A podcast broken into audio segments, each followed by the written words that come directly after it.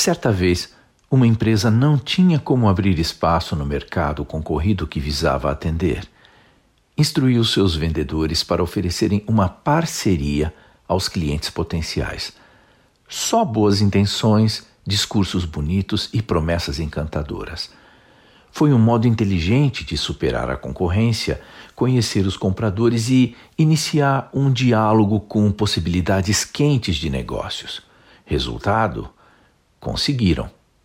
Parceria foi a palavra mágica, afinal, quem não deseja ter um parceiro de negócios no real sentido da palavra? Tudo bonito. Parecia fotografia de namorados nas mídias sociais, aquelas que dão a impressão de que a felicidade será eterna. Mas a vida não é mídia social. E os negócios são muito mais rigorosos do que a própria vida.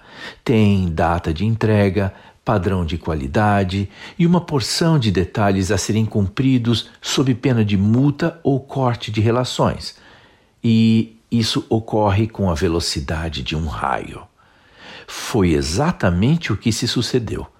O fornecedor pisou na bola vezes seguidas, mercadoria fora de especificação, atrasos e outras barbaridades. O cliente, por sua vez, não hesitou e fechou as portas. O vendedor, que era a ponte entre os dois, ficou desmoralizado. Palavras usadas demais em contextos variados acabam perdendo sua essência original.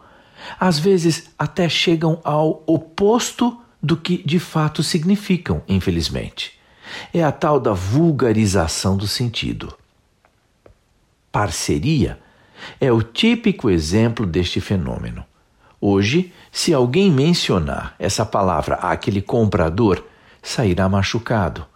Para ele, parceiros são a categoria de gente que só causa problemas. Tá, e quanto ao verbete parceria no dicionário? Boa pergunta, mas dicionários não tratam de negócios. Eu sou Abraham Shapiro, profissão atitude.